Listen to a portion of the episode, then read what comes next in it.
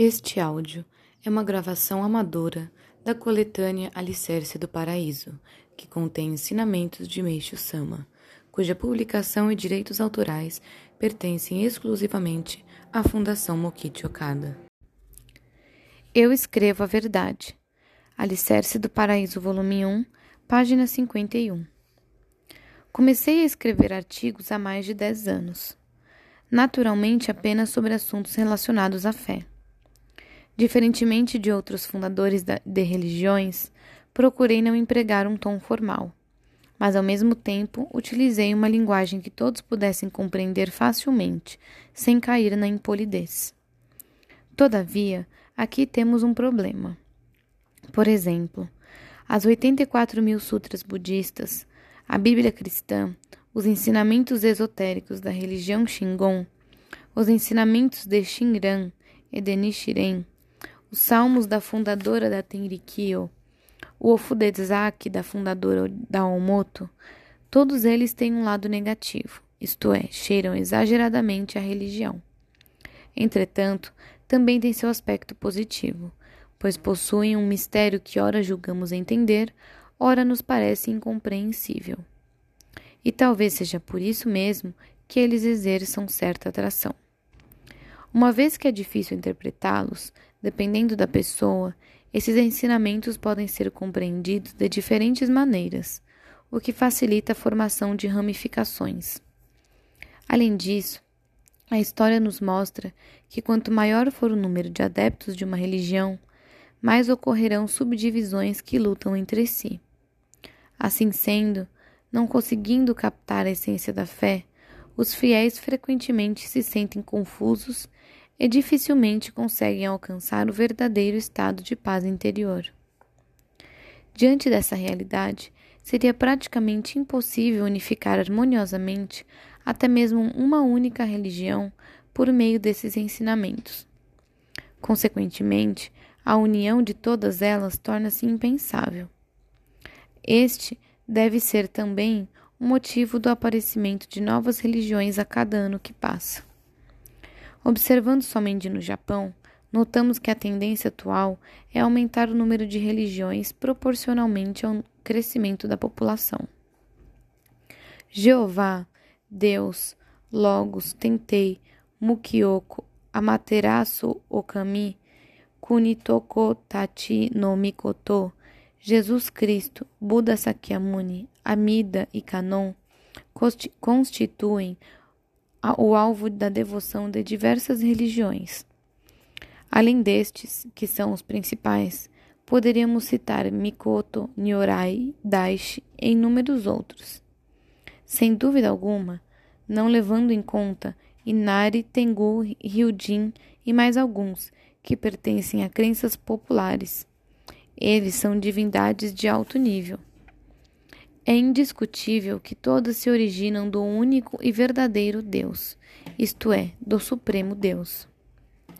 Até hoje, contudo, cada religião se considera mais elevada que as demais, havendo certa discriminação entre elas. Dessa forma, é impossível promover a união de todas.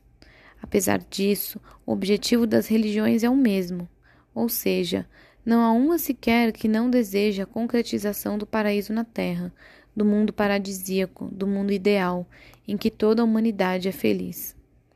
Entretanto, o que é preciso para que este mundo se concretize? É necessário que surja uma religião que promova a união do mundo inteiro. Para tanto, deverá ser grandiosa e ultra-religiosa, a ponto de toda a humanidade crer nela. Não quero dizer que essa religião seja a Igreja Messiânica, mas a missão desta é ensinar o meio que possibilitará a realização do mundo ideal, ou seja, mostrar como elaborar o plano, o projeto para a construção deste mundo. À medida que o número de pessoas conscientes disso aumentar em cada país, avançaremos gradativamente rumo ao nosso objetivo. Em síntese, será o esclarecimento da verdade. Através dela, todas as falácias se tornarão evidentes e serão corrigidas, concretizando um mundo de luz, claro e límpido. Naturalmente, o mal será excluído do ser humano. O bem que estava subjugado prosperará, e a humanidade desfrutará da felicidade. Portanto, em primeiro lugar, é fundamental que a verdade seja divulgada às pessoas, sem exceção. Falando assim, talvez as pessoas retruquem que desde os tempos antigos inúmeros grandes mestres já vieram ensinando tudo sobre a verdade e que, por conseguinte, a essas alturas, isso não seria mais necessário. Contudo, este é o problema.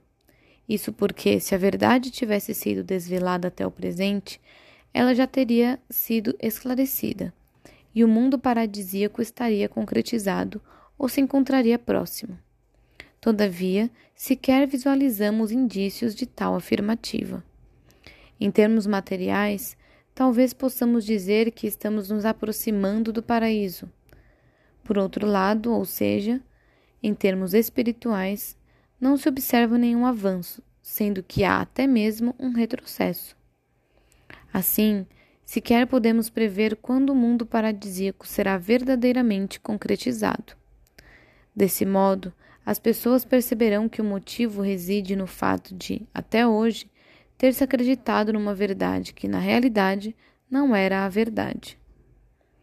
O melhor meio para constatar o que estou dizendo é observar a real situação do mundo.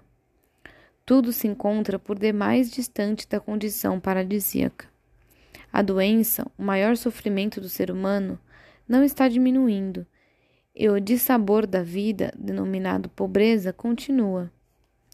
O conflito entre os indivíduos, entre os países, isto é, a guerra, encontra-se na situação que podemos observar. Portanto, isso é a prova de que a verdade não está sendo posta em prática. Consequentemente, aquilo que até agora era considerado verdade na realidade consistia numa pseudo-verdade. Esta, além de não ter sido benéfica, veio até mesmo sendo um obstáculo à construção do paraíso. No entanto, finalmente o tempo chegou. Deus esclarecerá a verdade à humanidade através da minha pessoa. Sendo essa a razão da, da instituição da nossa Igreja Messiânica, os textos que eu escrevo são orientados por Deus de tal forma que todas as pessoas possam compreender. Assim sendo, o que escrevi até agora é verdade. Vou desvelar a pseudo-verdade e ensinar como sanar suas falhas, refletindo-as no espelho da verdade. Assim, não só ficará clara a diferença entre a verdade e a pseudo-verdade, como também vou mostrá-la com base na realidade. É isso que vem a ser o método de Orei o cultivo agrícola natural, o aperfeiçoamento da arte e a construção do modelo do paraíso terrestre. Em suma, o empreendimento que agora estou realizando, o grande esforço para que todos compreendam a verdade por meio da palavra escrita, constituem um importante processo de esclarecimento da verdade. 25 de setembro de 1951